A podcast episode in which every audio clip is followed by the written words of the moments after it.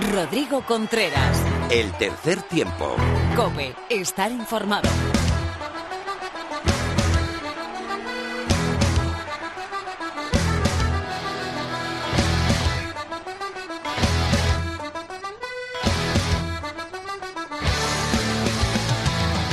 Hola, ¿qué tal? Bienvenido a la entrega 206 de tu programa de rugby en la radio. Bienvenido al tercer tiempo.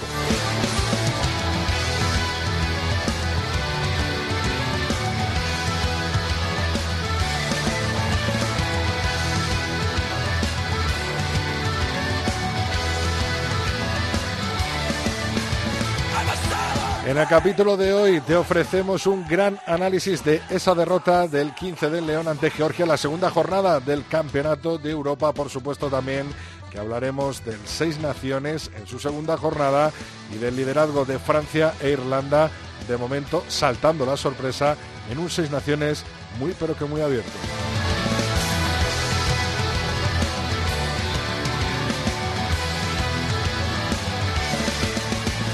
A esto le unimos toda la actualidad nacional e internacional del melón, toda la actualidad del rugby femenino con Lorena López, la tertulia con Pepe, eh, perdón, con Teto, Miguel Ángel Torres y Felipe Rodríguez y las leyendas del oval que nos trae Lulo hoy se queda en Escocia, se queda en el norte de la isla. Cerramos el programa con Mar Álvarez que nos hablará de los golpes y de cómo recuperarnos de ellos y con el Simbin del maestro José Alberto Molina Phil.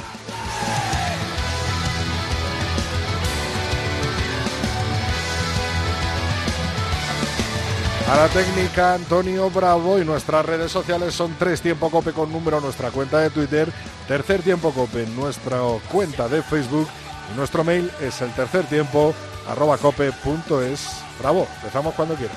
Rodrigo Contreras. El tercer tiempo. Cope, estar informado.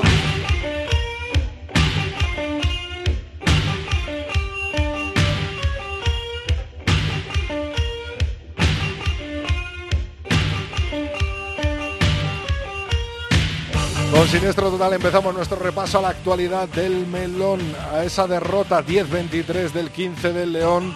En la segunda jornada del Campeonato de Europa se le une la derrota de los rusos en Bélgica 38-12, ganaron los belgas y la derrota de los rumanos en Portugal 22-11 eh, se impusieron los lusos a los rumanos.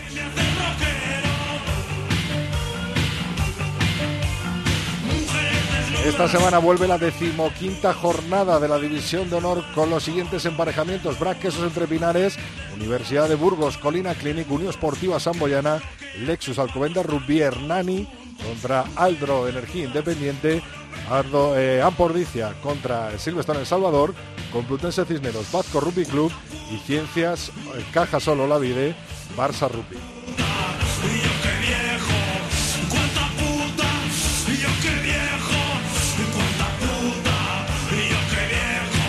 Nos vamos hasta Francia. Lu Rupi lidera la clasificación del top 14 con 14 jornadas disputadas, eh, seguido de Unión Bordeaux Begles con 47 puntos a 2 puntos eh, de Lu Rupi. Cierra la tabla el Agen con 22 y el Stade francés con 20. En la Pro 2, eh, segunda categoría del rugby francés, USA Perpignan el líder con 63 puntos, los mismos que Colomiers en 19 jornadas disputadas. Cierra la tabla el Rouen Normandie con 25 puntos y el Valais Romans con 18. Nos vamos a tierras británicas. Exeter, Exeter Chiefs eh, continúan líderes con 30 puntos en 9 jornadas disputadas, seguidos de Northampton 6 con 29 puntos. Cierra la tabla Leicester Tigers con 12 y los Saracens con menos 77.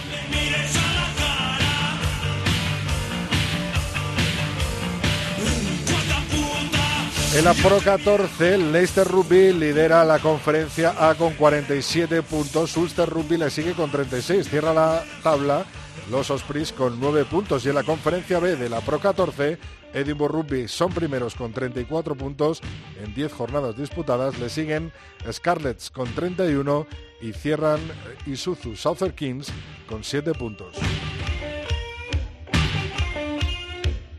Y los resultados de la jornada 2 del Seis Naciones, Irlanda 24, Gales 14, Escocia 6, Inglaterra 13 y Francia 35, Italia 22. Tras dos jornadas disputadas, Francia e Irlanda son líderes con 9 puntos, seguidos de Gales e Inglaterra con 5. Penúltima posición para Escocia, dos puntos y cierra la tabla con cero los italianos. Hasta aquí el repaso a la actualidad nacional e internacional del melón. Va tiempo ahora de las chicas con Lorena López.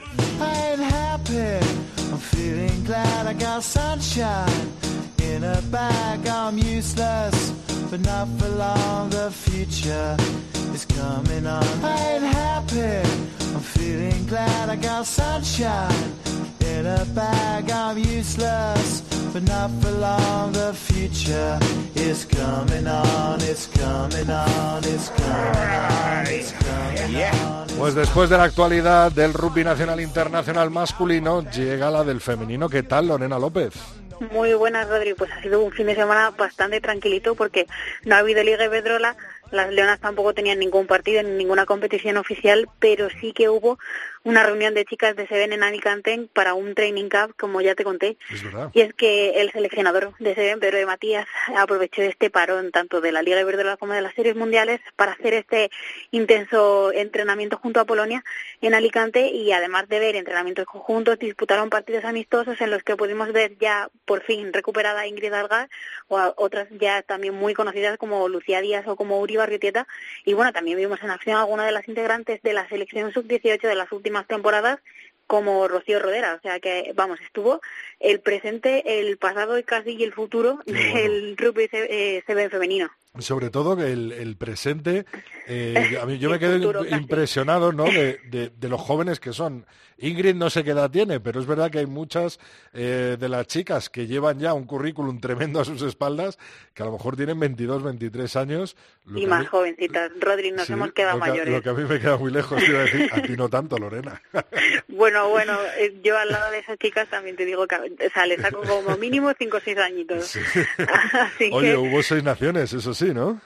Pues sí, eh, lo mismo que te comenté, te recuerdas que la primera jornada estuvo muy, muy igualada, que ninguno de los marcadores contaba con más de cinco puntos de diferencia y parecía que prometía esto que iba a ser una competición de lo más reñida, pese a lo que se pensaba inicialmente. Sin embargo, pues eso, esta segunda jornada eh, nos ha desmontado las ideas que teníamos y ha demostrado que Inglaterra e Irlanda juegan a un ritmo totalmente diferente y que los, las únicas que parecen que pueden seguirle un poco van a ser Francia. Y es que eh, Francia ganó 45-10 a, a Italia, Irlanda 31-12 a Gales y Escocia sufrió la pisonadora de Inglaterra que dejó en el marcador un 0.53. Así que eso, pues de momento, este fin de semana no va a haber una nueva jornada, pero se queda eso, Inglaterra liderando la tabla con nueve puntos, muy seguida de Irlanda en segunda posición, que también tiene nueve, Francia, pues eso, parece que van a ser las únicas, así que tienen una, opción de, seguir luchando con seis. Italia acumula cuatro, pero por ejemplo Gales y Escocia eh, llevan dos jornadas y tienen un punto en la clasificación solo. Bueno, veremos a ver dentro de dos semanas cómo sigue evolucionando ese seis naciones, eh, lo que tenemos este fin de semana, qué, qué podemos ver y seguir durante este fin de semana que viene. Pues no hay naciones femenino, pero sí que vuelve la Liga Iberdrola y recordamos que durante la última jornada las cocodrilas demostraron su valía para ser líderes de esta liga ante el Sánchez Krum, que es su rival directo de momento, aunque bueno, hay muchos todavía cerquita, pero sigue siendo el Sánchez Krum el segundo clasificado. Cisneros y Majadahonda continuaron su lucha para permanecer en esa posición de playoff con sus victorias ante el Salvador y el Olímpico respectivamente y el CRAT siguió luchando duro ante Inés para poder eso rascar todos los puntos posibles y colarse eh, entre las primeras posiciones de la tabla. Que te hago un remember muy rapidito para que veamos un poco cómo están cada una. Y es que las chicas del corteo del Coco Rupi están en primera posición con 42, Majada Onda está en segunda con 38, Sans Scrum muy muy cerquita en tercera con 37, en cuarta está el Complutense Cisneros cerrando esa posición de playoff con 35, Crat Residencia Rialta en quinta con 33, le sigue un escalón por debajo Olímpico de Pozuelo, pero con bastante puntos menos, que tienen solo 14, y Neblo Hospitalet está muy cerquita en penúltima posición, en esa posición del play-out con 10, y Crearia El Salvador eh, sigue en última posición con un solo punto pero vamos, que este fin de semana tiene pinta de que se va a resolver bastantes cosas porque el Complutense Cisneros recibe a las chicas del Corteva Coco Rugby y además creo que va a ser un buen partido porque las chicas del, del Corteva Cocos Rugby son muy de jugar a la patada y creo que no hay línea más veloz que la del Complutense Cisneros. Majadahonda recibe a Querale El Salvador y Neflo Hospitalet se tendrá que enfrentar a, Olímpico de Pozuelo, que creo que va a ser muy, muy entretenido porque es sexta, séptima posición, solo cuatro puntos de diferencia por esa lucha directa por el plegado. Y el CRAT Residencia Rialta recibirá al Sans Scrum, que me parece que ahí tienen una base muy buena eh, para luchar duro contra ellas si se quieren meter en esa posición de, de playoff. O sea que va a estar intensito, intensito pero también nosotros vamos a tener un poquito de, de esa división de honor B, que es esa, la competición sigue liderada por Aviva Ibar Rugby Talvea con 15 puntos y le sigue muy cerquita por Les Abelles con 14 y va a haber un par de partidos muy interesantes y es que Les Abelles se van a enfrentar a las chicas del Indus y Aviva Ibar a las del Muralla Galicia Emerging que a ver si tienen un poquito de, de espacio ya las chicas de Muralla y les vemos un poco de juego, pero bueno, si no, otro, otro partido muy, muy interesante van a ser las chicas del 15 de Hortaleza que reciben a San Cugat aquí en, en, casa y las del BUC al 15 de Murcia. Bueno, pues veremos cómo se depara esa Liga Iberdrola y esa División de Honor B en cuanto a la actualidad de chicas se refiere en nuestro país. Muchas gracias, Lorena. De momento, seis naciones. Habrá que esperar dos semanas. La semana que viene esperamos ese análisis de la Liga Iberdrola y la División de Honor B. Muchas gracias, Lorena. Hasta el martes que viene, Rodrigo.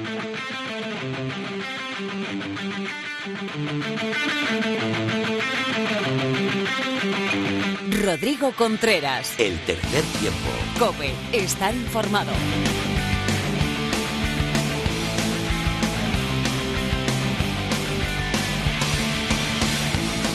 Nueve noches, silencio y frío. Y escucho los pasos de las nubes por el cielo. Cae la tarde y también cae el siglo y caen los clavos de cien cruces, son recuerdos. Con cada historia que termina, se muere una canción, un secreto perdido. Bueno, pues hoy en nuestro tiempo para la tertulia me voy hasta las dos grandes capitales ovales y sin rugby de por medio del mundo, que son Alcalá y Valladolid. Felipe, muy buenas, bienvenido al tercer tiempo. Hola, muy buenas, ¿cómo estáis? Eh, Teto, eh, Miguel Ángel Torres, compañero, muy buenas, bienvenido. Eh, bienvenido, bien hallado. Muchas gracias por estar aquí. vaya partido duro, vaya la que nos llevamos el domingo, ¿eh, Felipe?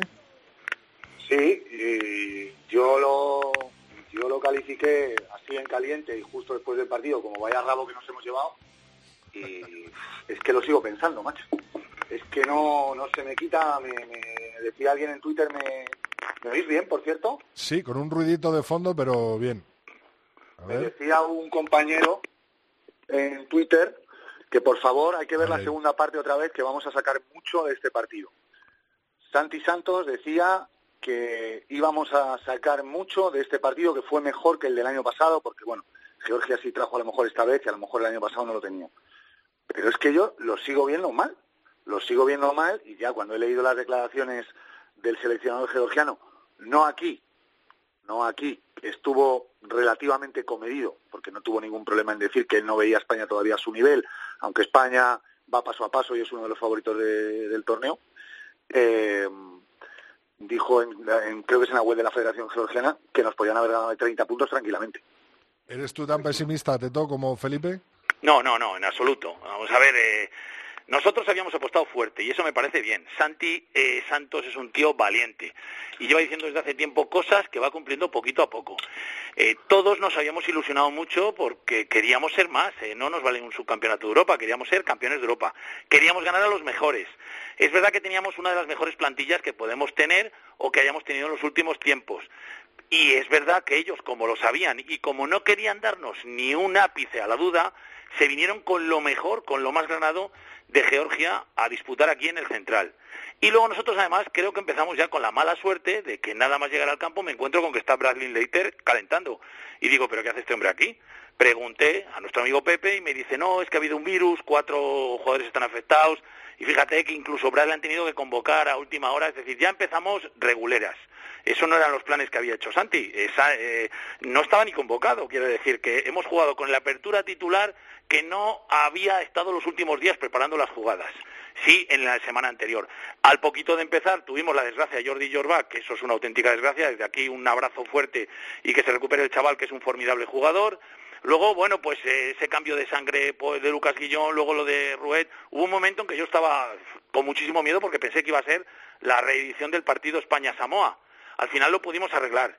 Eh, es verdad que ese 10-23 nos duele porque queríamos competir y nos hemos quedado otra vez como siempre, con el 10 en nuestra casilla y con los veintitantos como cada vez que jugamos contra Georgia, contra Samoa, contra Tonga, contra estos equipos que están por encima de nosotros. Pero hay que sacar cosas positivas. Yo creo que vamos pasito a pasito, que vamos hacia adelante y que estos equipos que antes nos miraban con desprecio y con muy poco aprecio como eran Rumanía y Georgia, ahora cada vez nos tienen más miedo y por eso vienen con todo. Eh, Felipe, ¿crees que nos eh, pudo afectar eh, en alguna manera esa salida de Usárraga, de Lucas Rubio y las lesiones, sobre todo de Jordi y de, Fernando, en, la primera parte, de cara a esa primera parte? Hombre, yo la, la salida de Usarraga, más allá de que es un jugador que a mí me gusta mucho, creo que había suplentes de sobra como para cubrir su, su puesto. Obviamente Brad fue la apertura en Rusia, con lo cual era desde luego el cambio natural por, por Lucas Rubio. Ahora bien, las lesiones de Yorba, sacando a Alonso, un chico que no mostró su mejor juego, aunque es un grandísimo jugador, obviamente, porque no estás esperando salir a los cinco minutos o a los diez minutos y comerte un partido entero contra Georgia, y la lesión de Fernando López, pues obviamente nos condicionaron. Tú cuando cambias a un pilar en el minuto 20, o sea, tú das cuenta que Georgia los primeros cambios los hizo en el minuto 50. Nosotros en la primera parte tuvimos que hacer tres cambios, eh, incluyendo uno de sangre por, por Lucas, sí. por Lucas Guillón. entonces, a mí me parece, decía Teto que no, pero a mí me parece una revisión clara, pero en todos los aspectos, del partido contra Samoa. Es cierto que tenemos mucho más aceitado el molde touch y por eso marcamos un ensayo al principio y un ensayo al final, un ensayo al principio, minuto 5, y un ensayo al final, minuto 80. Eso fue nuestra capacidad anotadora, además, molde touch que te obliga a ensayar más o menos en la esquina, con patadas difíciles nos quedamos en 10 puntos. Y bueno, pues más o menos lo que pasó contra Samoa, eh, que no teníamos tan aceitado esa jugada, no fuimos capaces de trenzarla y si no es por una intercepción creo que de Stewart, pues nos hubiéramos quedado en tres puntos. Nos quedamos en diez como, como el pasado fin de semana. A mí me parece, y lo saca en Twitter también sé, No Rugby, que cuando, y lo dije al final del partido, que cuando nos plantean un desafío físico por encima de un cierto nivel, desafío físico que yo creo que solo pueden imponer algunos de los países del Tier 1, más eh, Samoa y Georgia, porque creo que a Tonga sí seríamos ahora capaces de hacerle frente en el físico, como hemos sido capaces de hacérselo a Rumanía, que también nos planteaba un desafío de ese, de ese calibre. Yo creo que del Tier 2 ahora mismo solo Tonga y Samoa, Samoa Tier 1 y Tier 2, son capaces de ofrecernos un muro que no somos capaces de superar. Y Georgia, o sea, tres equipos. Sí, perdona, estaba diciendo, no, eh, eh, quería decir Samoa y Georgia, sí.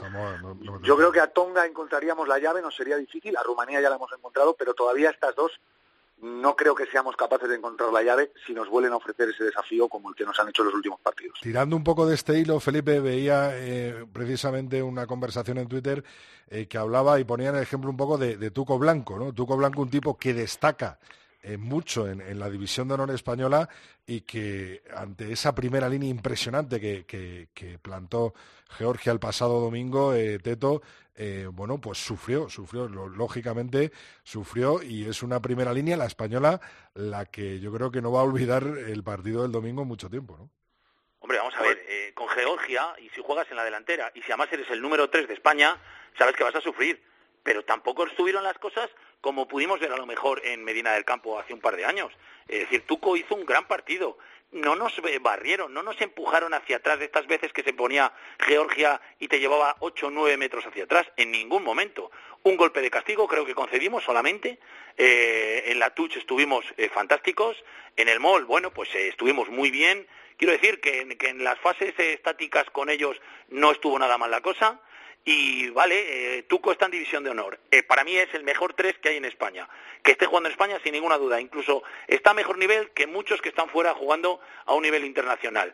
Pero es evidente que antes, y en esto es en lo que digo, o que quiero ser un poquito positivo, antes cuando teníamos convocados mucha gente de división de honor, estos equipos nos metían unas palizas eh, gordas, nos hacían casi casi hacer un poco el ridículo.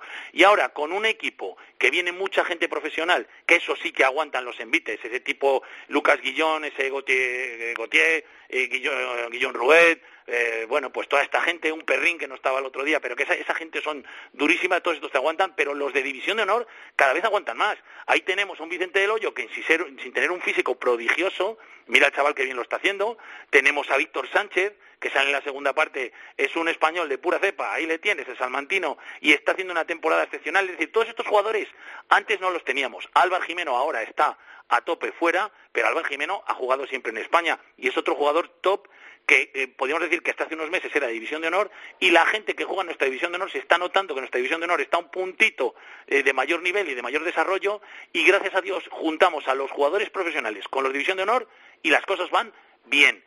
Pero que todavía nos falta, evidentemente que nos falta. Filip. Nos falta porque, hombre, obviamente ya la división no es una liga de entrenar los martes y los jueves y eso se nota. Y voy a empezar diciendo que para mí eh, Tuco Blanco, después de Jesús Moreno, que en esta conversación que cita se me olvidó, es el único pilier nacido en España desde hace muchísimos años que está al nivel internacional. Cierto. Pero, por citarlo no me está dicho Teto, Tuco, eh, Del Hoyo y Viti Sánchez, para mí, en estos partidos, que no en Rumanía, Rusia y, y otra serie de rivales, en estos partidos, en los que te hacen dar el paso más allá, y ojo que ya lo hemos dado con Rumanía y Rusia, eh, cuidado, pero en estos partidos para mí les falta algo. Y ese algo, imagino, que es la forma de entrenar en X Liga francesa o X Liga inglesa y la forma de entrenar en España. O, lo- o las horas de entrenamiento o los entrenamientos de calidad, llámalo como quieras.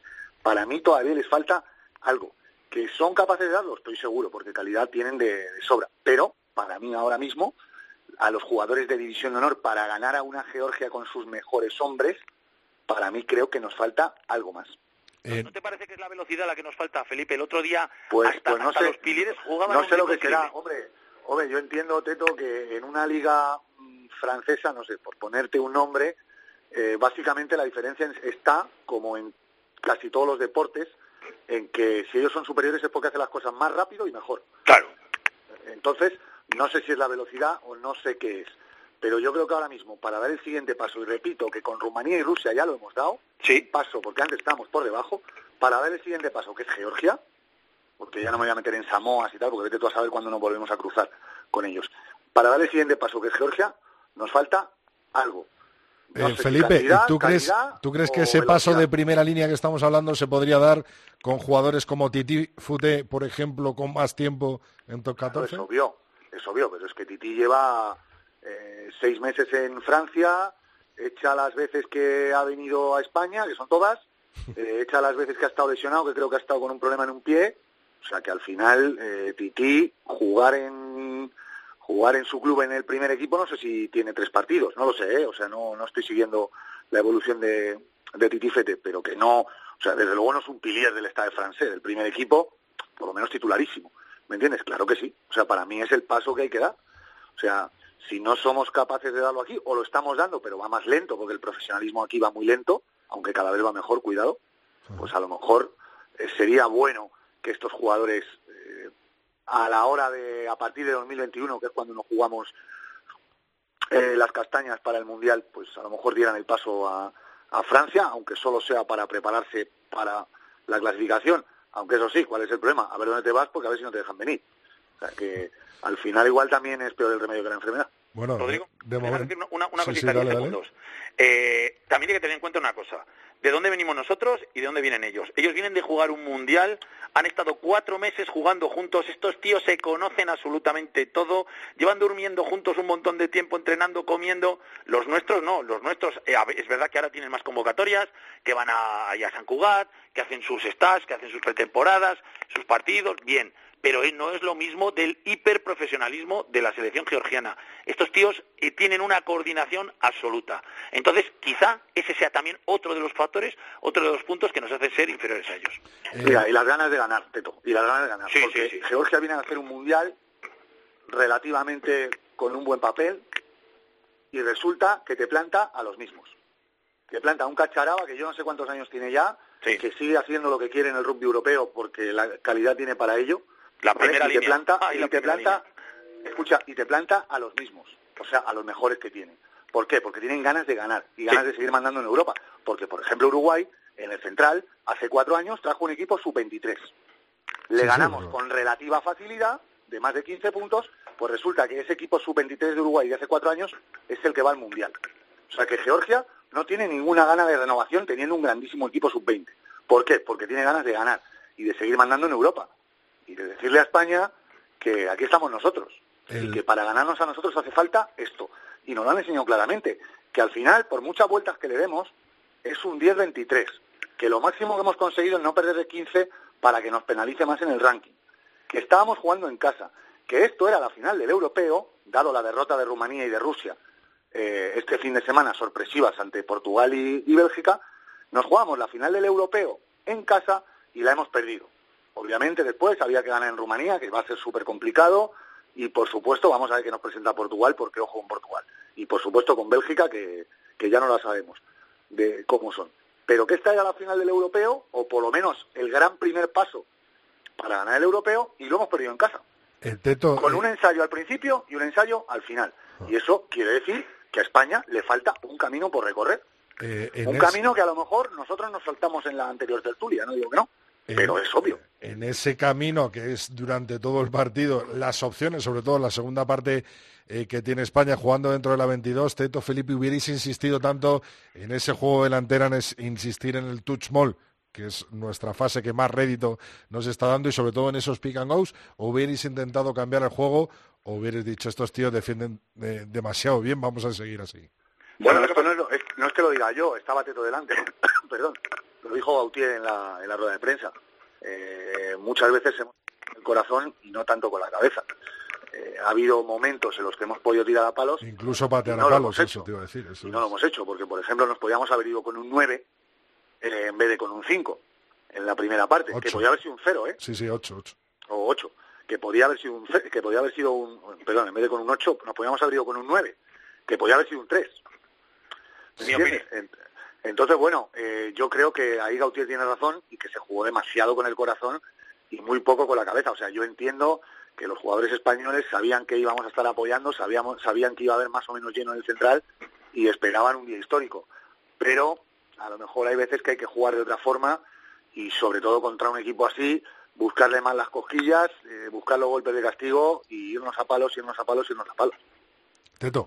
Sí, lo que dice Felipe está bien, pero es verdad que yo lo que echo de menos en estas situaciones que estás en 22 o que estás a, menos de 5 metros y te estás dando cabezazos con una selección que disfruta como un cochino en el barro, eh, parándonos, pues eh, a veces tiene que tener un, un- un director de juego una apertura, una apertura que sea nuestra apertura y que digamos, en esta selección nuestra apertura es este. Yo echo mucho de menos y ya no va a poder ser a Mathieu Belí, que estaba el otro día ahí en el tercer tiempo, estuve hablando con él un momento. Eh, era nuestra apertura, eh, cuando estuvo jugando él las cosas eh, se hacían de otra manera. Eh, a mí me parecía que era un juego súper vistoso, que teníamos otra serie de recursos y ahora como que nos faltan estos recursos. No me quiero meter con nadie, ¿eh? ni con las aperturas titulares ni suplentes, que lo están haciendo fenomenal. Pero nos hace falta en el puesto del 10 un top, que en esos momentos diga, venga, ya os habéis dado de cabezazos los gordos, dame la pelota a mí, hacemos la jugada a la 13-14, la 12-16, eh, tenemos ahí a Charlie Malí, tenemos a Abel, tenemos a estos jugadores, vamos a hacer otra cosa. Y quizá estuvimos un poco, un poco remisos, incluso cuando intentamos, pues dimos alguna patadita así facilona que nos la cazaron los, los georgianos. Nos hace falta, creo, un top en el puesto 10. Eh, yo creo que lo tenemos en el 15, lo demostró Charlie Marí, lo demuestra cada vez que juega, lo tenemos en el 9 con Guillaume Rouet y efectivamente pues esa posición de 10 eh, veremos cómo lo resuelve Santi. Probando, está probando, eso lo tenemos todos claro. Oye, no quiero despediros sin hacer un par de apuntes. Uno del Seis Naciones, eh, yo creo que más abierto de los últimos años ¿no? que estamos teniendo. ¿Y qué pensáis? Eh, ¿Qué pensáis entre esos equipos que se la están jugando, Francia, Irlanda, y después hay los dos grandes favoritos que han pinchado ya? Felipe. Pues hombre, yo creo que Francia va muy bien, Irlanda va a trompicones y al final ganará Irlanda. Ese es mi pronóstico. Sí, pese, pese a ser pro francés, ¿no? Sí, para mi desgracia, sí. ¿Y tú, Teto? Pues yo creo que el Seis Naciones es un torneo muy marcado por la territorialidad, quiero decir, por la territorialidad, por donde se juega. Es decir, el factor campo es básico.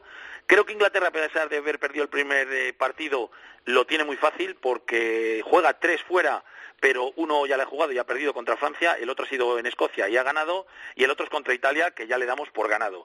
Y los dos que recibe en su casa, allí en Londres, en Twickenham, es a Irlanda y a Gales. Tanto Irlanda como Gales tienen que pasar por un sitio muy complicado. Entiendo que Inglaterra va a ir de menos a más. Cuidadito con Inglaterra, no la demos por perdida.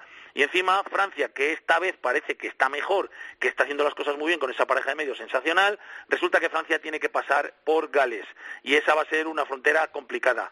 Se puede dar la circunstancia de que Gales gane a los franceses y luego Gales pierda en Inglaterra con lo cual el camino para los eh, de la Rosa sería muy muy fácil, pero yo preferiría evidentemente que ganaran otros, pero cuidado con Inglaterra, no lo demos por perdida, sabemos que vamos un boca chanclas, pero bueno, a ver. Vamos, vamos a ver, yo he hecho una apuesta y, sé lo arriesgado que es, o sea, yo sé que, que Irlanda juega en Inglaterra, yo a Inglaterra no la veo nada bien, la veo muy espesa de ideas, eh, su sistema no, no, parece funcionar, porque es que el otro día pasó las de Caín, lo que pasa que resulta que jugaba contra Escocia y bueno, Escocia pues da para lo que da. Efectivamente. ¿Vale? Pero yo sí veo a Irlanda capaz de ganar en Inglaterra y Irlanda para ganar estas seis naciones tiene que ganar en Inglaterra y tiene que ganar en Francia. O sea, no lo tiene nada fácil y no está jugando para hacerlo. Pero de momento, bueno, eh, lleva, lleva dos victorias eh, cierto que en casa, pero ante dos rivales ancestrales como son Escocia y Gales, y si quiere ganar tiene que dar ese paso al frente. Yo creo que está en disposición de darlo, porque Francia es que estoy seguro que en algún momento va a, cometer un error, o sea, estoy seguro. Y ese, y ese error puede ser en, en París, cuando en la última jornada se esté jugando el Seis Naciones y lo pierda. Teto, eh, ¿puede pinchar Lexus Alcobendas Rubio Silvestre en El Salvador en sus visitas al Valdiri o Altamira? Hombre, yo creo que la más complicada es la de Silvestre en El Salvador. Eh, Altamira va a ser la piedra de toque en la que van a tener que pasar todos los de arriba y lo van a pasar mal. Vamos, todos los de arriba. Desde luego, los dos de Valladolid sí. Primero pasar a El Salvador este fin de semana, muy complicado, durísimo. Venimos diciendo toda la temporada que Ordicia tiene un plantillón y además tiene este año fondo de armario interesantísimo. Y luego en Valdiri, eh, ¿dónde juegan? ¿En, Alcobendas o en Valdiri? ¿Es en, Valdiri? En Valdiri, en Valdiri. Es otro partido complicado, pero es que no acabo yo de ver la competitividad a los de San Boy. Eh, es un equipo muy bueno, muy bien hecho, es un gran club, pero a la hora de la verdad, eh, como que se dejan partidos tontos. Entonces Alcobendas va a salir a morder. yo doy porque gana Alcobendas, le va a costar pero creo que los de Madrid ganarán y sin embargo El Salvador eh, hará todo lo posible, no te puedo dar ningún pronóstico, pero el partido de la jornada sin duda va a ser ese en, Altamira. El último recorte, Felipe. Eh, sobre la división de honor, bueno, eh, creo que el partido, los partidos que comentabas, la Samboyana Lexus Alcobendas va a ser un partido muy, muy, muy igualado. No sé si os acordáis de aquel partido de Samboy contra Ordicia, me parece que fueron 3-32 o 3-33 partido muy igualado, por lo menos en resultado, no sé si tanto en, juego, porque Alcobendas lo veo más, más fresco, además yo creo que Belilla va, va a terminar de, explotar, y luego respecto al Ordicia El Salvador, tremendamente abierto. Si en el anterior partido le doy un 60-40 Alcobendas, pues yo creo que el Ordicia El Salvador, bueno, perdón, partido abierto no, partido cerradísimo va a ser. Eh, pero muy, muy, muy justo y ahí sí que no me atrevo a dar un a dar un vencedor entre entre estas pues el BRAC eh, sigue líder y esta jornada puede sacar rédito. En la pareja contra recibe, recibe a Burgos, que excepto en Sevilla no, no sabe lo que es ganar fuera. Y bueno, pues eh, el partido de los de arriba más sencillo parece que va a ser, parece que va a ser este. Felipe, Teto, muchísimas gracias a los dos. Oye, Rodi, una cosa, has hablado de, que se han puesto a la venta las entradas de la final de Copa ya, de Zamora. Es verdad, es verdad, es verdad. te, hago un apunte rápido. Precios, 15 euros los fondos. Sí. En los fondos los niños menores de 14 años solo 7 euros. En la preferente, que es la tribuna que está frente a los banquillos, 18 euros para el público, 9 para los niños. En la tribuna principal, a ambos lados de los banquillos, es decir, excepto en la zona principal, en la tribuna principal, pero a los lados, 22 euros para los aficionados, 11 para los niños. Y por último, la entrada más cara, la entrada VIP, 50 euros, que ofrece la mejor zona, es decir, en la zona, en la tribuna principal, en el centro, catering de comida absolutamente durante todo el partido, barra libre y acceso a zonas exclusivas. De esto, lo que más le gusta a Felipe, la barra libre, sin duda. Oye, Felipe, y lo que menos pagar. ¿Hay bus, hay bus desde Alcalá para la final de Copa en Zamora? Sí, estamos en ello, yo creo que estamos en ello. Vamos a ver si somos capaces de, de llevar a la escuela, porque nos gustaría, además, por supuesto, de apoyar al Covendas, que es un club amigo y de Madrid, y cercano, eh, pues también, Yo apoyaré a, la Salvador, evidentemente, que es de Valladolid. Tampoco voy a decir otra cosa que no es. A mí, a mí escúchame, a mí en El Salvador me, tratan estupendamente bien cada vez que voy. Pero yo te digo, yo te digo la realidad. Y luego, pues sí, vamos a ver si podemos hacer algo, algo con la escuela de Zamora o con alguna otra escuela de la zona para, para que los chicos jueguen. En ello estamos, no lo sé. Bueno, pues a, la venta las entradas para esa final de Copa en Zamora que, que, pinta muy pero que muy bien. Yo ya estoy organizando ahí un fin de gastronómico social deportivo, así que iremos informando. Muchas gracias a los dos. Un abrazo. Un abrazo grande.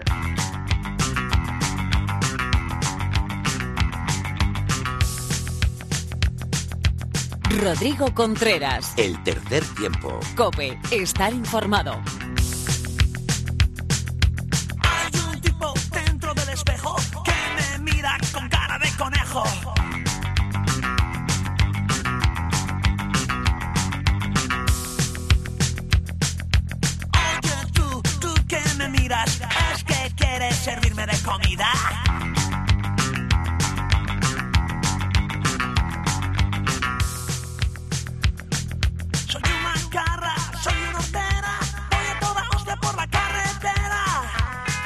Bueno, pues hoy en nuestro apartado de leyendas del Oval nos quedemos en las tierras del norte. Muy buenas, Luis Fuentes.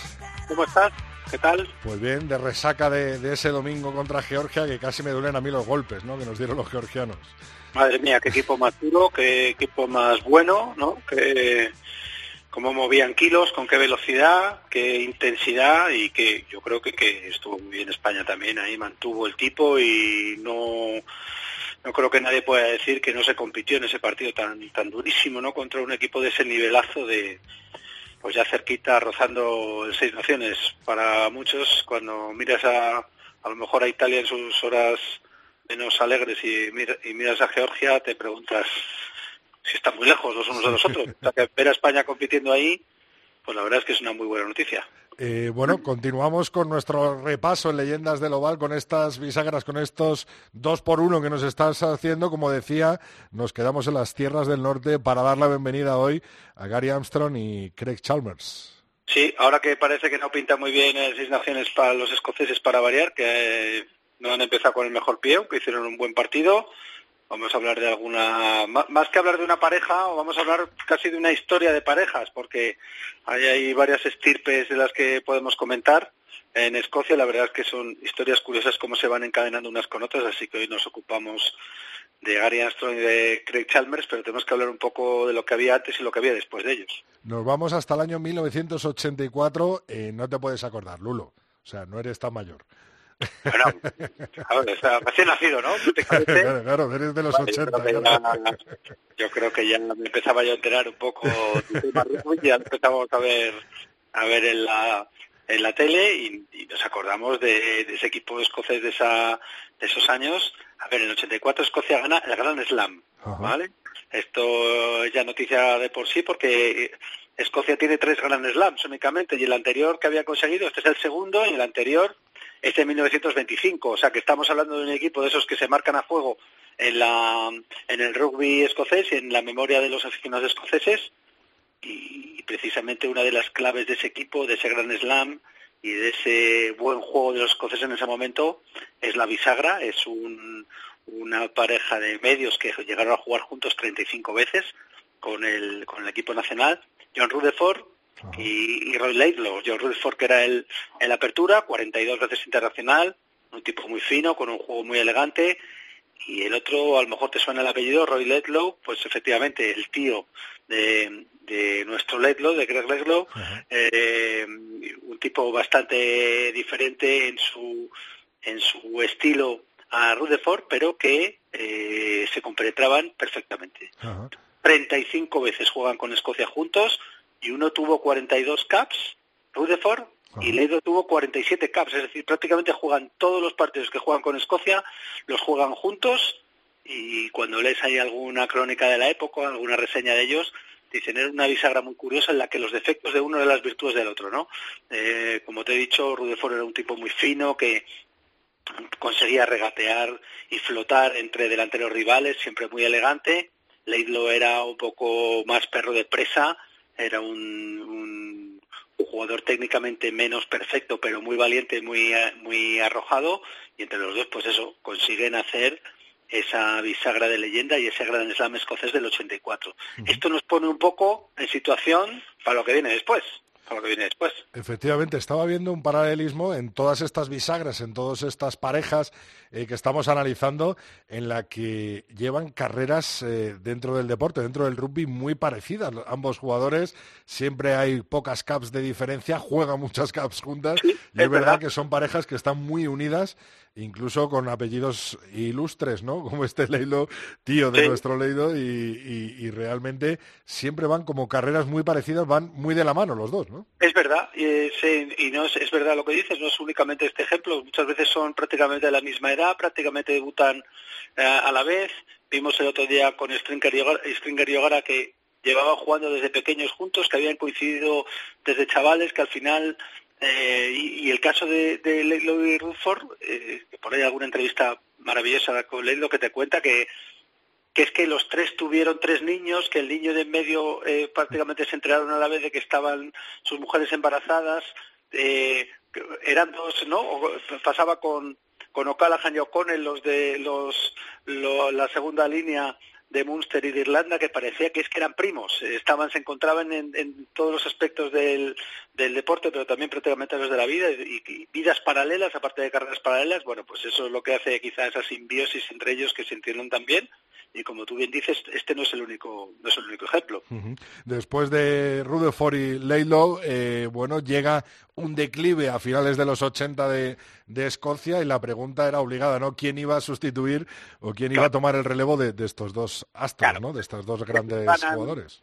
Exacto, estos ganan el 84, dejan el stop muy alto, van juntos a los Lions y empieza, como es normal, a, a bajar intensidad, empiezan a tener años Escocia que viene muy alto de ganar el segundo Grand Slam de su historia y decir ahora, bueno, ¿y ahora a quién le toca? ¿Quién es el valiente que se pone la camiseta con el 9 y la camiseta con el 10? Eh, porque, claro, la responsabilidad es enorme. Y ahí es donde, pues, verdaderamente a veces hay historias de estas del rugby parecen increíbles.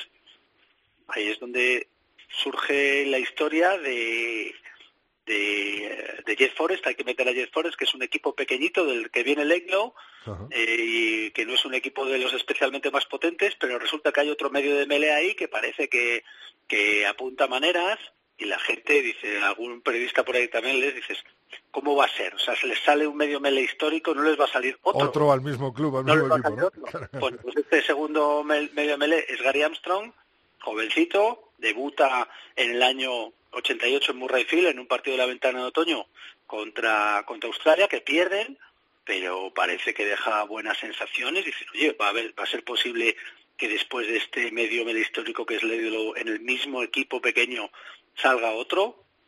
Pues no solamente pasa eso, sino que ese mismo ese mismo día debuta, pero con la sub-21, un medio apertura también jovencito, que es Craig Chalmers, que también viene de la misma región, de los Borders eh, escoceses, que es la zona de la que hemos hablado muchas veces, ¿no? Es un poco la cuna del rugby escocés y es la cuna, de hecho, del rugby a 7 para todo el mundo.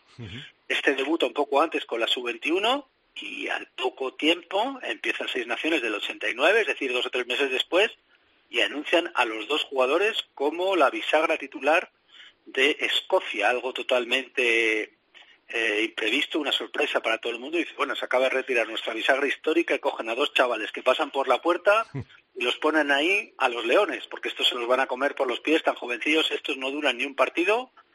Y es donde arranca la historia de estos dos jugadores históricos, porque los siguientes 11 partidos en Murrayfield los gana todos. Incluyendo Gran Slam, Calcuta del año 90, ¿no? Claro, gana, gana el, el, equipo, el partido famoso, el Gran Slam del 90, juegan Chalmers y, Armstrong en la bisagra. Eh, gana la Cup a los ingleses, que recordemos que hemos hablado de este partido muchas veces, que venían imbatidos con un equipazo increíble que ganaban absolutamente a todo el mundo. gana el tercer Grand Slam de la historia de, Escocia solamente unos años después de, de haber ganado el del 84 Estamos hablando de un equipo fantástico que tienen los escoceses ese año, que también hemos hablado en su momento de John Jeffrey y Gavin Hastings. Para que hagas una idea, Chalmers es el que patea en ese, en ese torneo y es el que patea en esa selección. Y eso que estaba Hastings, que era uno de los mejores pateadores del mundo. Es decir, son chavales que llegan y desde muy pronto les dan muchísimas responsabilidades y responden de una manera increíble y acaban jugando juntos también montones de veces. Craig Chalmers juega 60 veces con, con Escocia y ya, ya te digo, encargado de los de, los eh, de patear, estando Hastings y más ni menos. Gary Armstrong, que tiene un juego mucho más aguerrido y mucho más en línea con el juego de Laylow, eh, decían a veces que era como un tercer flanker, ¿no? Jugaba de medio melee, pero era como un tercer flanker, salía ahí como un león de los agrupamientos. Él llega a jugar 51 partidos, unos cuantos menos porque se lesiona muchas veces, pero consiguen ser los herederos increíbles de Leiglo y Rutherford cuando nadie se lo esperaba, de estos dos chavales que acaban jugando un montón de partidos juntos y en una época totalmente dorada para el, para el equipo escocés. el primer partido que pierden en Murrayfield de esa serie histórica de 11 es una semifinal del Mundial contra Inglaterra, que pierden ahí también por poco. Es decir, si llegan a pasar ahí, se llegan a meter en la final el Mundial estamos hablando del mejor equipo escocés a lo mejor de la historia, ¿no? Parece prácticamente una leyenda que después de dos te salgan otros dos, pues bueno, eso le pasó a los escoceses y que han estado a puntito de que les salieran, bueno, han tenido hace poco una muy buena pareja también. Sí, sí. el sobrino de Roy Laidlaw, Laidlaw, de quien hemos hablado también hace poco, que se ha rendido hace poco, y Finn Russell, que han jugado ya sobrepasar los 35 partidos juntos que, que habían eh, disputado la pareja mítica de medios de los 80, pero Leindo se retiró después del Mundial justo, creo que es donde batieron con un partido de la fase de grupos donde batieron el récord, el partido antes de Japón, y ahora Russell sabemos que está con problemas de disciplina y no aparece por la selección. Ha tenido algunos problemas con, con Townsend y, y no se sabe muy bien qué va a ser de él y cuándo le vamos a volver a ver, pero eso era también otra buena pareja histórica, pero entre una y otra, claro, han tenido que pasar 20 años. Efectivamente, eso te iba a decir, ¿no? De Armstrong y... Chalmers, eh, bueno, eh, consiguieron ser dignos herederos y casi no pasó tiempo después del Leido de Rutherford, ¿no? Y luego 20 años esperando otra pareja que, se ha deshecho. Efectivamente, que es el sobrino y buena... Sí, sí, pero bueno, ni con un gran slam ni con, y con una Calcuta Cup creo que tienen los dos, porque no, deben tener más. Pero bueno, historias bonitas de rugby Vamos a ver cómo despedimos a estas grandes parejas de medios, a estas grandes bisagras del equipo escocés.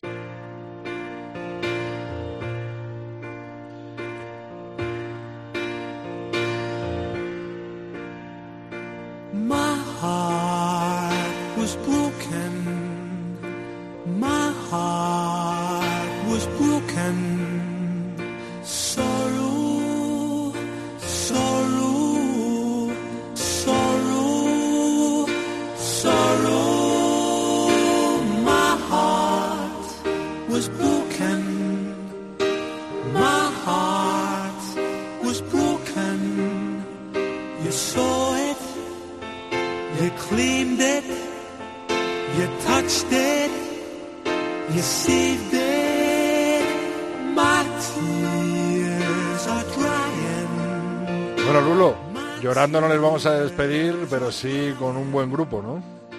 Es que hablando de parejas míticas escoceses no nos podían faltar los gemelos Reid, los Proclaimers, eh, el grupo de Leeds de Edimburgo, eh, tiene bastantes canciones famosas que suenan bastante en Murrayfield y cuando, cuando en Ensaya Escocia suena alguna canción de ellos por ahí, esta se llama Sunshine and Leeds, ellos son de Leeds, una ciudad pegadita allá Edimburgo, en el en el puerto. Como curiosidad, esta es la canción que cantan los aficionados del Chivernians, que es uno de los equipos locales de fútbol, el equipo de los irlandeses de allí, que visten, de verde y blanco como el Celtic, muy parecido, y es el, el equipo de la comunidad irlandesa de allí, es el equipo al que, al que los Proclaimers, al que los gemelos Reid son aficionados si a alguien le gustan estas cosas, hay algunos vídeos de toda la grada del Estadio Ibernians cantando esta canción a voz en grito, que es preciosa. Así que bueno, grandes parejas escocesas de la historia también en el tema de la música. Qué bueno, pues Lulo con los Proclaimers, ¿no? Y esta canción tan unida al deporte, ¿no? Eh, tan unida al deporte escocés. Eh, despedimos a las grandes parejas de medios desde los 80 hasta la actualidad que han tenido los escoceses a los que les deseamos un poco de mejor suerte las tres jornadas que quedan, ¿no? Sí, a ver, a Roma me iré yo a verles, a ver qué tal les va. Y de pato me como unas alcachofas. Eso. Lulo, hasta la semana que viene. hasta luego.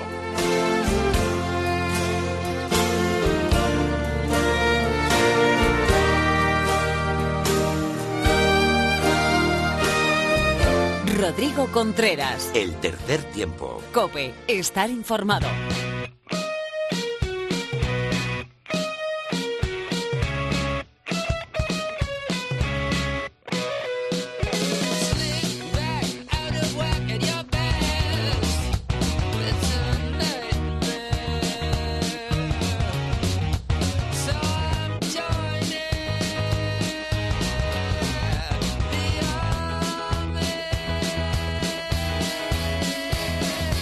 Bueno, pues llegó el momento de abrir las puertas del tercer tiempo para recibir a otra colaboradora habitual, Mar Álvarez. Muy buenas, Mar. Hola, Rodrigo, ¿qué tal? ¿Qué tal recuperada de ese partido tan duro que vivimos todos el domingo? Pues sí, la verdad me costó bastante eh, pasar el lunes, pero bueno, ya estoy en Pepe Rojo, hemos entrenado esta mañana, entrenamos ahora por la tarde, así que ya con la siguiente cosa así, así es el rugby. Como hemos hablado en muchas ocasiones, cambio de chip eh, de un día para otro, ¿no? Exactamente, sí, sí. la necesidad obliga. Eh, ¿Qué tal Vicente, Viti? Bueno, bien, ¿no? Han llegado más o menos enteros. Bien, algunos eh, de los jugadores, eh, bueno, están todavía con el virus este que hemos que han pillado, pero pero bueno, yo creo que final de la semana estará todo el mundo bien porque está durando dos tres días solo el virus, o sea que bueno, espero que estén todos bien. Vaya salida complicada, ¿eh? Este fin de semana para el Chami. Sí, Sí, sí, pero bueno, también es uno de los partidos que esperamos desde hace más tiempo, así que bueno, que jugamos porque nos gustan estos partidos, así que es un reto chulo. Qué bueno, qué bueno, qué bueno. Y en dos semanas de nuevo con el 15 de León en otra salida súper bueno, complicada. Dos semanas, ¿no? este domingo, este domingo bueno, claro, para la concentración, ¿no? Sí, sí, sí. En San Cugat, en Guada. En Guadalajara. En Guadalajara. Sí, en Guadalajara y justo el miércoles nos vamos a Rumanía. Eh, hablábamos el otro día tras el partido en Mar de los golpes eh, que se reciben en un partido de contactos tan duros, ¿no? Como, como son los jugadores georgianos en un partido tan duro como el que vivimos el domingo y hablábamos un poco de, del elixir o la fórmula mágica para recuperar antes, ¿no? Esos golpes cuando sales hecho polvo de, de un partido, Mm. ya que enfrente has tenido jugadores que son rocas, ¿no? Sí, justo muchos muchos días hemos hablado de la recuperación y todo eso, y los dos partidos que ha tenido España han sido como dos paradigmas de recuperación completamente diferentes. En uno hemos corrido mucho, muchos minutos, muchos metros, y en otro hemos corrido rápido, mucho más rápido de lo que yo me esperaba cuando lo hemos analizado con GPS, y sobre todo ha habido mucho contacto, mucho, mucho contacto, y contacto de alta intensidad. Entonces, si siempre hablamos, cuando hablamos de recuperación, de que todos nuestros medios de recuperación van encaminados a mejorar la circulación para que los desechos bueno se muevan antes y los limpiemos antes y bajar la inflamación pues en el primer caso de, de Rusia donde corremos muchos metros tenemos menos inflamación hay menos roturas de capilares y todo eso pero si tenemos desechos como ácido láctico y bueno todo lo que es forzar las vías energéticas que bueno pues tienen esos desechos. Es más fácil de recuperación y se mejora mucho más con mejorando la circulación. Medios de recuperación que hacemos para mejorar la circulación. Y en el caso de, del partido de Georgia donde tenemos mucho contacto necesitamos las dos cosas bajar la inflamación que ha supuesto los golpes y todo esto y además mejorar la circulación para que ese desecho de los golpes que hemos hecho se vayan antes. Y, y luego a nivel a nivel nutricional, pues la, la, la ingesta inmediata después de ambos partidos, una debería ser más con más hidratos de carbono, la de Rusia, porque sobre todo hemos corrido mucho, que esto es muy amplio, o sea, estoy hablando como en cosas extremas, ¿no? Sí. Siempre tomamos ambas cosas, siempre tomamos hidratos y proteínas, pero deberíamos tomar más hidratos y más y más hidratación después de, después del partido de Rusia y muchas más proteínas después del partido de Georgia porque bueno hemos tenido más golpes, y hay que reconstruir rápidamente el músculo. Eh, me imagino que los jugadores lo notarán, ¿no? En su cuerpo, eh, bueno, pues después del otro día, me imagino que, que tras el, partido, las proteínas ingeridas, por lo menos a la hora de recuperarse más fácil, ¿no? Porque como bien has dicho, ya estáis eh, preparando el siguiente partido, por ejemplo, de División de Honor con el Silvestre El Salvador, y me imagino que, ese día eh, que tienen, ¿no? Que es el lunes, pues entre el domingo y el lunes. todos los deportes de equipo es como una guerra, porque, claro, eh, siempre terminan el partido y los jugadores se olvidan un poco de esa parte importante de la recuperación, así que vamos persiguiéndolos detrás para que tomen estas cosas. Con el filete detrás, como si fuera su madre, sí, más o menos así. Y, y, bueno, es difícil, pero ya muchos son conscientes de, que se ganan muchos días de recuperación si lo haces.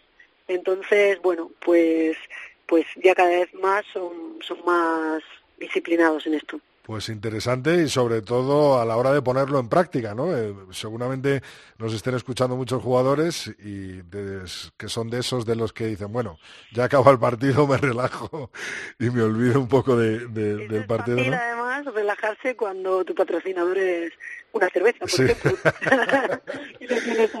efectivamente, Oye, Mar, salía eh, a raíz de esto que hemos hablado eh, durante esta semana en Twitter, eh, los rusos colgaron un poco, ¿no? De, las estadísticas de aquel partido, de esa primera jornada, ¿no? En la que y te preguntaban, ¿no? Si eran un poco las estadísticas parecidas a las que manejabais vosotros con los GPS, ¿no? Eh, más que con los GPS, con las estadísticas que hace el analista Valentín. Eh, entonces sí que nos salen 44 minutos de juego, que era algo parecido a lo que sacaba él, creo. Él lo divide, no me acuerdo, tiempo que el balón va hacia adelante o que avanza o algo así. No lo sé muy bien. Pero bueno, en total era bastante parecido. Y bueno, tenemos récord eso de tiempo de juego de los partidos que nosotros hemos analizado nuestros y también récord en ese partido de racks, porque hay muchos racks. Pues no es un partido donde los jugadores hayan hecho... ¿Te refieres al de Rusia o al de Georgia? Al de Rusia, al, de, Rusia. ¿no? aún no tenemos las de, las de Georgia, pero te las cuento en cuanto... Perfecto, y si hay récord, no, y si hay récord no lo cuentas. Sí. porque hubo bastante racks. con menos juego, pero yo pensaba que había sido menos aún. Y sí que el tiempo es 34 minutos, que está bastante ah, bien. Es como eso podría ser uno de los mejores partidos de la Liga Española. Ah, o sea pues que no, está mal. Pero lo de Rusia fue exageradísimo, porque no es que hubiera cosas muy rápidas, pero hubo secuencias muy, muy largas y muchas veces. Entonces es algo que, bueno, se, se, ve, se ve menos. Vale, vale. Pues perfecto, Mar. Muchas gracias. Hablamos el martes que viene. Mucha suerte en esa salida y ya en la concentración de, Guadalajara el martes que viene para ese partido contra Rumanía. Gracias, Mar. Hasta luego. Adiós.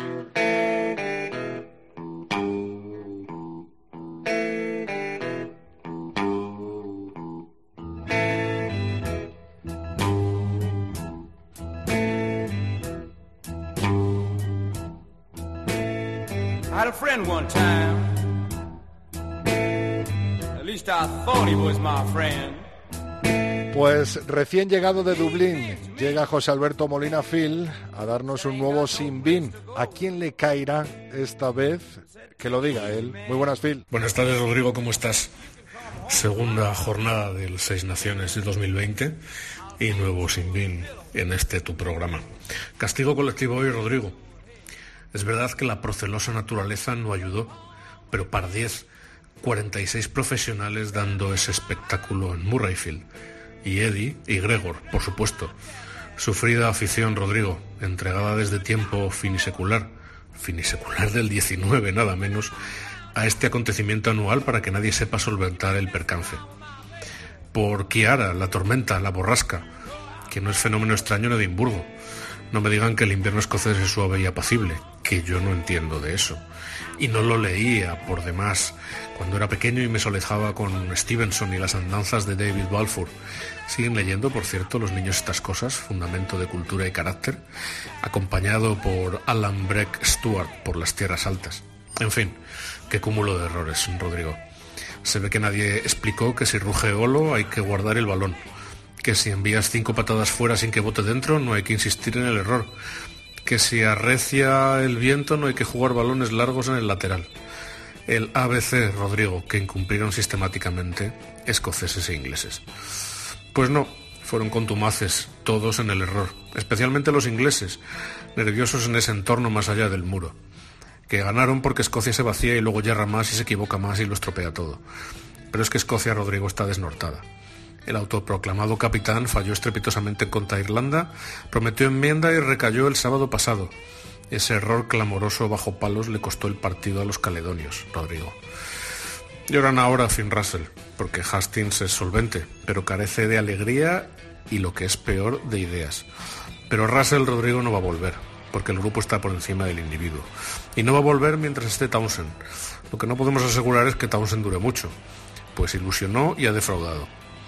Qué pena, Escocia comparsa de Italia para evitar la cuchara de madera. Fíjate lo que te digo. Nada que objetar en otras sedes, Rodrigo, colpieron los irlandeses, más serios y seguros, y los galeses no perdieron demasiado porque camuflaron a última hora con ese ensayo de Tiporic el resultado. Bien Francia, muy bien incluso, si ajusta su defensa. Que Italia anotara tres marcas no sé si es significativo, porque para reivindicarse solo le vale ganar, ganar algo, desde luego. Si no la duda, la negra duda del favoritismo del accionista privilegiado siempre penderá sobre ellos. Y los nuestros que tú comentaste en directo y dio teledeporte en diferido. Alma y corazón, Rodrigo, acaso menos seso que en otras ocasiones. Da igual porque hay mimbres, ya llegaremos. Que los georgianos son mucho y nos respetan. Sin por cierto, también para su entrenador. Para las declaraciones que hizo el mismo domingo. Si tanta diferencia hay, ¿por qué no nos barrieron en el segundo tiempo? Chitón, nosotros a lo nuestro. Eso sí, cuidado con los demás rivales, que la cosa está que arde con portugueses, con la sorpresa de los belgas, o quizás debamos decir la indolencia de los rusos, y ya veremos qué pasa con los inopinados rumanos. Ay, Rodrigo, tiempo de seis naciones, el mejor del año, porque el seis naciones es más. Es el prepartido, son los comentarios, son las charlas, es el viaje, es el pospartido, es la amistad, son las cervezas, es la civilización. Una suerte de camino de Santiago laico, si esto no fuera una contradicción en sus propios términos, porque tipos con más fe que los rubistas, pocos peregrinación jovial de invierno, por lo tanto. Eso es el Seis Naciones. Los números, las estadísticas también ayudan, pero el Seis Naciones es más. Que sí, que las zamarras del Super Rugby tienen más colores y diseño de fantasía, a que le gusten, voto a tal. Pero los campos se llenan en semifinales, acaso. No como en este hemisferio. Esto, Rodrigo, es otra cosa, esto es cultura. Por eso sobran los idiotas que gesticulan contra la expedición inglesa en Murrayfield. Que los eduquen o que los expulsen. Responsabilidad de su federación, por demás. No vale la excusa de las provocaciones de Eddie, que ya le conocemos. En fin, Rodrigo, hasta la próxima. Pues muchísimas gracias, eh, Phil. Eh, eh, nada, un nuevo Sinbin en el tercer tiempo de la cadena Cope. Con esto nos vamos despidiendo.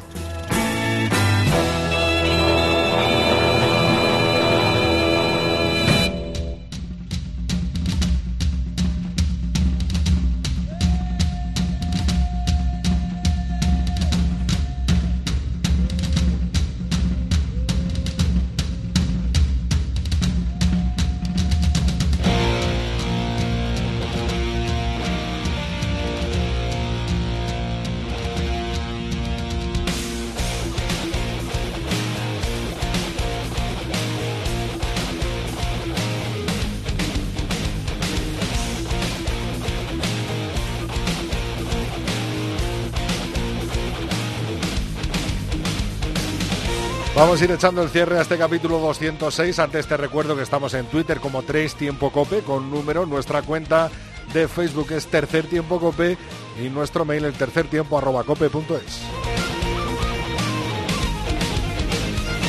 Como siempre, para cerrar el programa, vuestros mensajes, tus mensajes que nos mandas día a día y semana tras semana en nuestras cuentas de las redes sociales. Ha faltado un poco de cabeza y sangre fría en algunos momentos, pero ese es el camino estamos cerca, decía José Félix Pérez. César Odrisco decía honor a los nuestros y a seguir creciendo, pero madre mía, he visto las ventas corridas eh, peor presentadas que esta selección de Georgia. Menudo equipazo. Después de esta jornada espero un análisis severo. Seguís sin mojarnos en las posiciones del Seis Naciones. Bueno, hoy alguno que otro eh, lo ha hecho. Yo sigo con mi apuesta de la semana anterior. Son los comentarios que nos mandáis en eh, cada eh, semana, en cada tweet, en cada post de Facebook. Y quería destacar uno que me mandaron desde la vila. Una historia apasionante, una historia sobre todo preciosa en honor a uno de los eh, componentes de la, de la vila. Nos lo mandaba Sal Escarré y dice lo siguiente, a ver si lo encuentro. En la vila vamos a conmemorar el primer aniversario del fallecimiento en un accidente de tráfico de nuestro jugador Lucas Merino. Te agradecería una mención por tu parte. Aquí el vídeo sobre su ciudad, sobre sus hijas jugadoras, cómo empezaron a jugar en honor a su papá. Es una auténtica maravilla de vídeo y te recomiendo eh, que lo veas.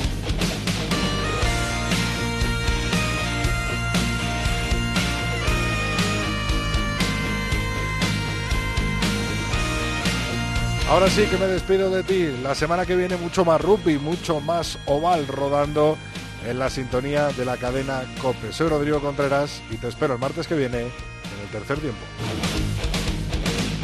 Rodrigo Contreras. El tercer tiempo. Cope.